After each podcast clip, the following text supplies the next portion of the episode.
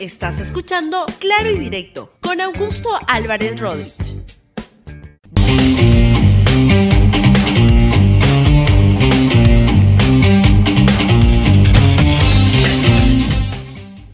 Bienvenidos a 3D, un programa de RTV. A Claro y Directo, perdón, vamos a tener 3D dentro de una, una hora.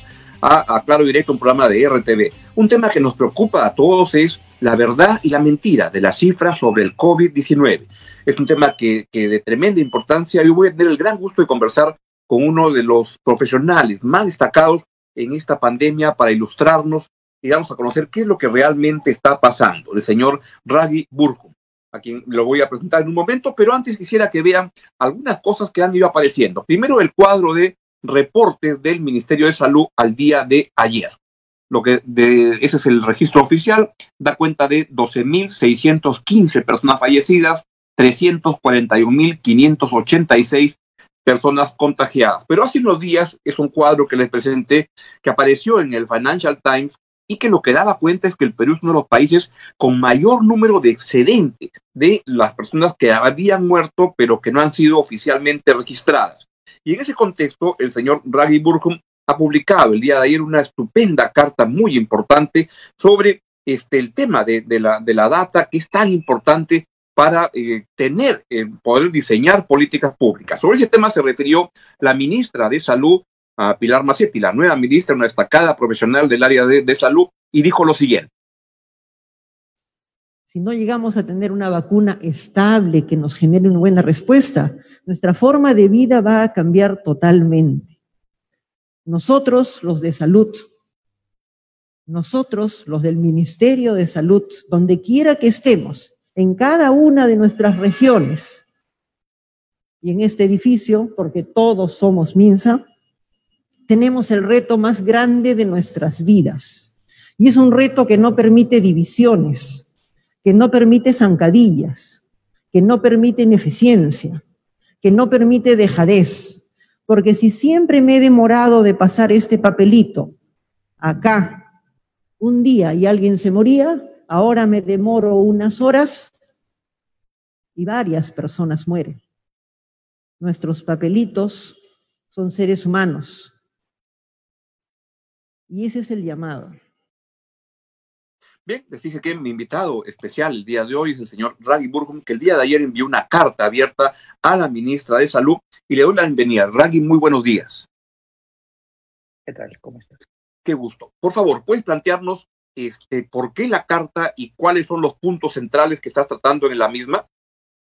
Sí, claro. Eh, básicamente estamos hablando de tres puntos específicos, ¿no? El primero tiene que ver con la discrepancia entre los números que son recolectados por las direcciones de salud regionales en cada departamento y lo que muestra el MINSA. Eh, Correcto. A veces la gente el se, segundo, se el segundo para detallarlos y luego entrar de uno en uno. Ah, claro, ya.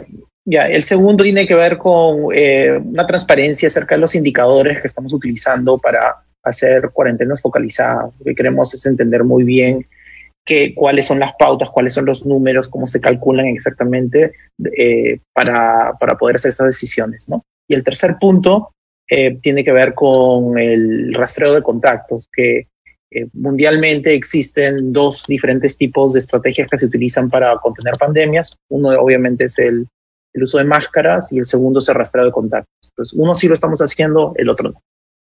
Correcto.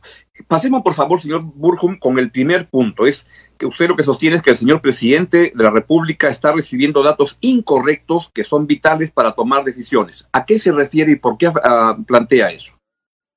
A ver, eh, hay varios temas ahí creo que vi el otro diagrama que estabas enseñando eh, acerca de las muertes registradas y no registradas, el subregistro de muertes. Ese es un tema distinto, que sí es verdad, que sí sucede, pero eh, es más una comparación entre la cantidad de muertos que se espera tener un año, ¿no? en este caso el 2020, y se, se compara con el 2019, 2018, 2017, ¿no? Entonces sí son muertos que están registrados, están en el registro de SINADER, ¿no? Y, pero cuando miras la diferencia entre la cantidad de muertos versus lo que se esperaba, versus lo que han habido los otros años, ahí te das cuenta que es un número muy grande, ¿no? Y la gente lo que está haciendo es comparando ese número grande de, de, muertes que sí están registradas versus eh, la cantidad de muertos reportados por COVID. Entonces ahí hay. ¿Y la diferencia puede darnos el, el, subregistro? la diferencia nos está dando exactamente el subregistro de muertes que están clasificadas como COVID. Pero aparte de eso, existen otras, este, más en provincias, ¿no? Otros comentarios, otras eh, teorías, ¿no? De que existen mayores muertos que no están siendo registrados por SINAE. Entonces estamos hablando de otra cosa distinta. En este caso, cuando hablamos de, la diferencia entre las regiones y los números que están en el MINSA, publicados en el portal de datos abiertos, publicados en la sala situacional del MINSA, eh, lo que estamos viendo es simplemente una diferencia en números que se están sumando bien. O sea, son números registrados por las regiones, por las direzas en salud, como casos de COVID. Y cuando se suman todos los números, al final no, no, no tienes eh, la misma cantidad de los números que están en el MINSA. ¿no? Entonces, otro problema, pero es un problema un poco más preocupante, porque tenemos que entender por qué la suma de todos los otros números no es lo mismo que estamos viendo en, en la sala situacional del MINSA, ¿no? ¿Y esto por, qué ocurre? ¿Por un tema de error involuntario o es que se puede estar manipulando las cifras para dar números que sean políticamente más atractivos dentro de la desgracia que eso significa, sin duda? Claro, yo, yo intento evitar pensar que es por cosas, eh, eh, digamos, intencionales. Eh, cuando estaba indagando un poco acerca de qué estaba pasando ahí, hemos encontrado de que hay varios sistemas, en este caso en, el, en la carta mencionó dos sistemas, ¿no? donde, eh, digamos, las direzas tienen que poner los datos en uno y duplicarlos por segunda vez, la misma información, en otro sistema más. ¿no? Yo me imagino que en medio de una pandemia, me, estoy imaginando en este caso ahora, ¿no? De que hay tanto desorden que pues lo ingresaste en uno y no lo ingresas en el otro, o tal vez eh, hay un problema, es un sistema nuevo que recién se ha creado hace unos meses, el COVID, entonces tal vez hay problemas técnicos de cómo se están sumando todas las cosas, pero, pero deberíamos de, de, mirar bien qué es lo que está sucediendo ahí y deberíamos de solucionar ese problema lo más pronto posible. Y en ese caso entonces sería un error involuntario, no es que sea adrede, pero quizás sea en ese caso hasta más grave porque implicaría que el gobierno está manejando data incorrecta y para el diseño de políticas públicas eso es un gran problema, ¿o no? Sí, sí. Inicialmente cuando estamos en una cuarentena, digamos, en, todo el país, es un poco más fácil y, se podía perdonar un poco más eso. En el momento que estás llegando ya a cuarentenas focalizadas, es demasiado importante saber que las metodologías que estás utilizando para medir la situación real y que los números no se pierdan en el camino de regreso al, gobierno central y que para que se puedan hacer los cálculos correctos, eh, es demasiado importante, ¿no? Entonces, en este caso, estamos viendo las tendencias de que los tal como se esperaba, que el valor de R está subiendo un poco, cuando sales de la cuarentena eso era normal, eso era lo que se iba a esperar, pero eso también significa que en ciertas zonas vas a tener que poner un poco más de restricciones, unas cuarentenas focalizadas, ¿no? Y lo que quieres es saber exactamente que los números que estás midiendo son correctos, ¿no? Para que puedas tomar las decisiones adecuadas. Raggy, ¿tiene usted la sensación de que está viendo no sé, no llamarle rebrote, porque eso implicaría que el brote ya acabó, pero una, una especie de levantada de la curva y que eso genera este, una preocupación. Escuché a la ex ministra Patricia García diciendo que en Lima y en el Callao estaban aumentando el número de contagiados y que eso es mucha, mucha preocupación y que las cosas pueden ponerse peor en los días siguientes. Bueno, pero eso, eso era ya de esperar. Yo no sé quién pensaba de que esta situación iba a acabar. O sea, el, es claro que en el momento que tienes más aglomeraciones, que tienes más interacciones, los casos siguen a subir. Eso no es absolutamente cero sorpresa, por lo menos por la comunidad científica ya sabíamos que se iba a pasar.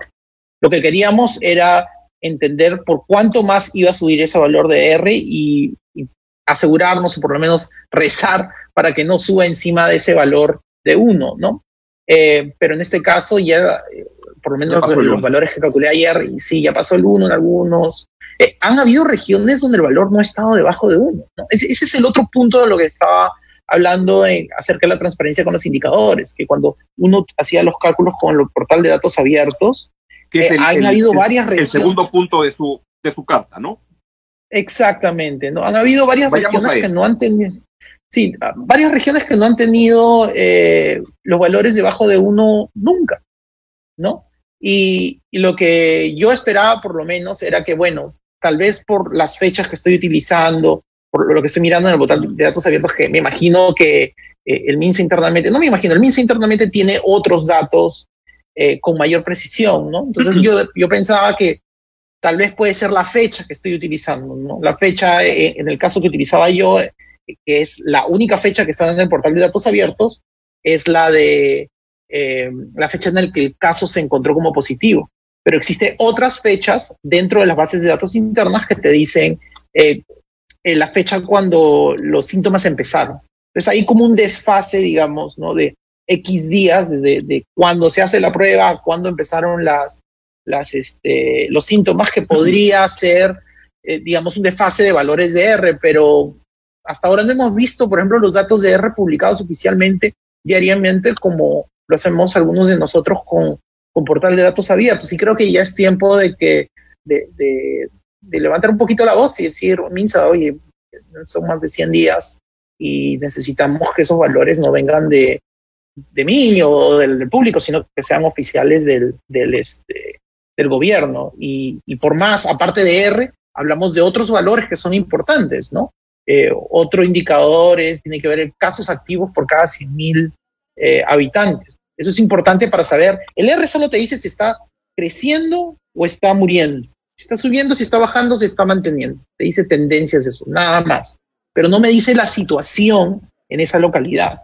Para saber la situación mm. en esa localidad, yo tengo que saber cuántos casos activos tienes por cada 100.000 habitantes, ¿no? Porque la tendencia puede ser que está bajando, pero si hay bastantes casos activos, la situación está mal, ¿no? Entonces, e, ese valor que es tan importante, que se publica en otros países, eh, normalmente en todos los dashboards que ponen, no lo hemos estado viendo. Entonces, ese es el otro indicador que pido. Y el tercer indicador eh, Pero antes de eso, y, es bien importante lo que usted dice, por ejemplo, para ver cómo se asigna, como pone en su carta, el número de camas UCI, qué hay que hacer para, para asignar a una región o reasignar y ver cuántos test se tiene que hacer. Exacto. Esos son los otros dos indicadores. Ah, perdón, estaba interrumpiendo. Siga, por favor. No, no, no, no, es, es exactamente lo que estás diciendo. Es la, cantidad de camas UCI, ¿no? La cantidad de camas UCI me dice cómo está mi, es uno de los indicadores para mi sistema de salud. Pueden haber otros más, ¿no? Que hay, depende. En fin, si miramos los ejemplos de diferentes países, hay otros indicadores, pero para mí algo básico para Perú es la cantidad de camas UCI y lamentablemente parece que también tiene que ser un indicador relacionado con, con la cantidad de balones de oxígeno que quedan, porque hemos tenido problemas graves con, con eso en otros en otras zonas. En otros países ese no es un problema. Lamentablemente en el de nosotros sí ha sido. Entonces nos gustaría ver un indicador que nos diga, oye, ¿hay oxígeno o no hay oxígeno? ¿No? Raki, ¿puede haber alguna razón por la cual esta información no deba ser plenamente transparente como usted plantea con, me parece a mí válido, la total transparencia de la información? ¿O hay alguna razón por la que tenga que ser reservada y no compartida con la comunidad científica como ustedes para que lo puedan este, manejar? Mira, eh, el argumento que normalmente se utiliza para este tipo de cosas, eh, que, bueno, no en otros países, pero lo he escuchado por ciertas personas, es, no voy a publicar la cantidad de camas UCI para no generar desesperación por la población, ¿no?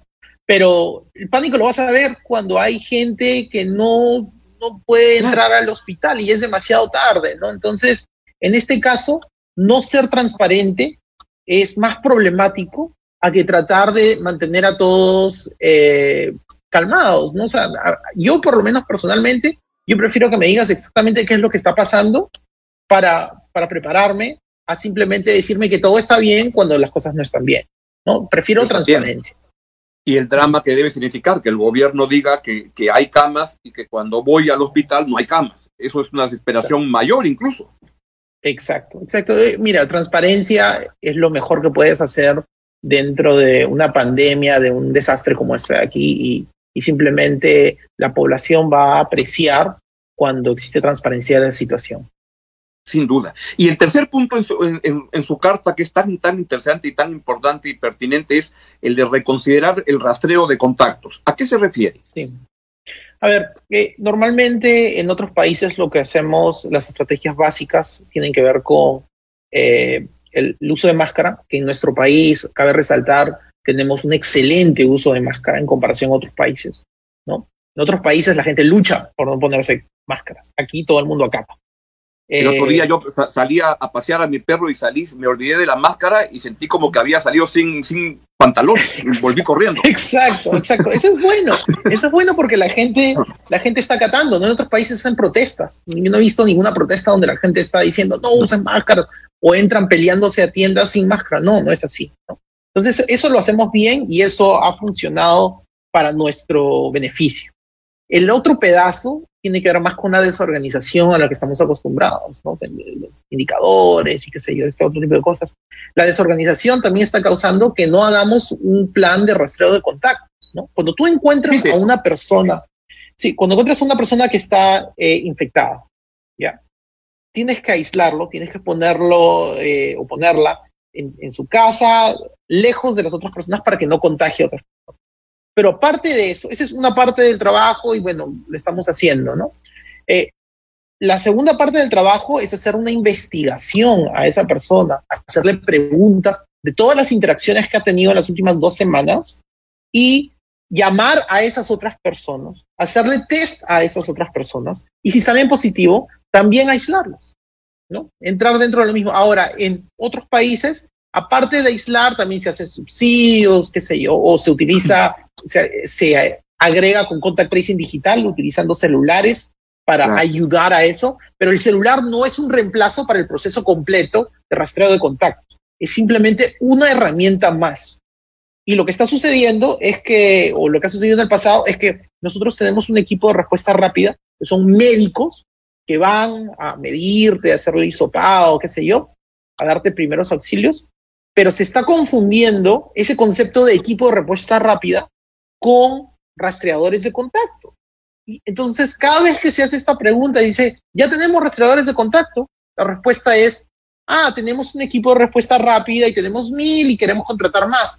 Y esa no es la respuesta, porque mm. el perfil de una persona que hace rastreo de contactos universalmente en el resto del mundo es totalmente distinto al perfil de una persona que hace eh, que es parte del equipo de respuesta rápida. Uno es un médico y el otro es una persona cualquiera que ha sido entrenado por una semana para hacer investigación.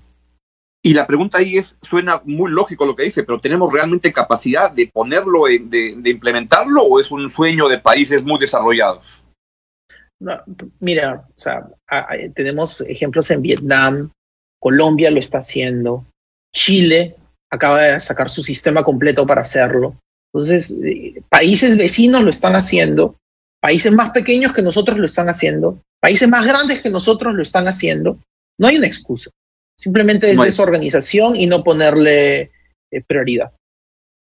Por tanto, mi pregunta final, Raghi, la verdad que muy valioso, estoy muy agradecido por sus opiniones y comentarios y, recomendaciones. Es qué mensaje le daría, así como a la, a, la, a la, ministra Pilar Macetti, que ha entrado recién al ministerio, y al primer ministro, al, al premier cateriano, ¿Cuál sería su reflexión final o su invocación para que puedan cambiar un tanto las cosas en lo que usted está mencionando? Claro, eh, a ver, todos estamos en el mismo equipo, ¿no? Todos. Eh, porque si ellos fallan, básicamente todos, todos vamos a sufrir. Entonces, yo pienso que existe una comunidad muy grande que está intentando ayudar y, y a veces eh, las críticas se las críticas constructivas se están mezclando con las críticas normales y ese no es el sentido. O sea, tenemos que hacer una reflexión y decir, mira, no porque te estoy criticando significa que estoy en contra tuya, es al revés, quiero que hagas bien tu trabajo y necesitamos identificar esas cosas que necesitan eh, ser arregladas lo más pronto posible. Entonces, que escuchen un poquito a, a la comunidad científica que está haciendo un montón de críticas constructivas, no solo las que estoy haciendo yo, sino en otros lados, en términos con el tipo de pruebas que se están utilizando para medir este tipo de cosas, si son pruebas rápidas, si son moleculares, en fin, hay diferentes mm. cosas y que escuchen, porque en verdad la intención de la comunidad es de ayudar, no es simplemente eh, juntarse con una bancada política y qué sé yo, hacer cosas que en verdad a muchos de nosotros no nos importan. Rahim, muchas gracias. Entonces, el resumen es el gobierno y la presidencia, el primer nivel de, decisiones, tiene que tener data correcta para tomar decisiones. Se requiere más transparencia para el retorno a, las para, durante el retorno a, las cuarentenas y reconsiderar el rastreo de contactos. Eso es. Muchas gracias. Le agradezco mucho al señor Ragit Burhum, quien tiene valiosos comentarios a lo largo de esta pandemia que nos ayudan a entender mejor y que creo que hace recomendaciones que son pertinentes y que el gobierno debería escuchar. Le agradezco mucho y le deseo que tenga un buen día. Adiós. Muchas, muchas gracias, igualmente. Bien. Y de esta manera llegamos al final de, de, Claro y Directo por el día de hoy y entonces este, lo dejo y nos vemos el día lunes, que tengan un buen fin de semana, luego viene clase maestra, luego viene el libro en RTV y a las dos y media en un horario especial, solo por hoy, viene el programa 3D con Mirko Lauer y Fernando Rospigliosi y conmigo y el tema que vamos a tratar es Cateriano en la bola de cristal. Nos vemos el, el lunes. Chao, chao. Pero a las doce y media con 3D.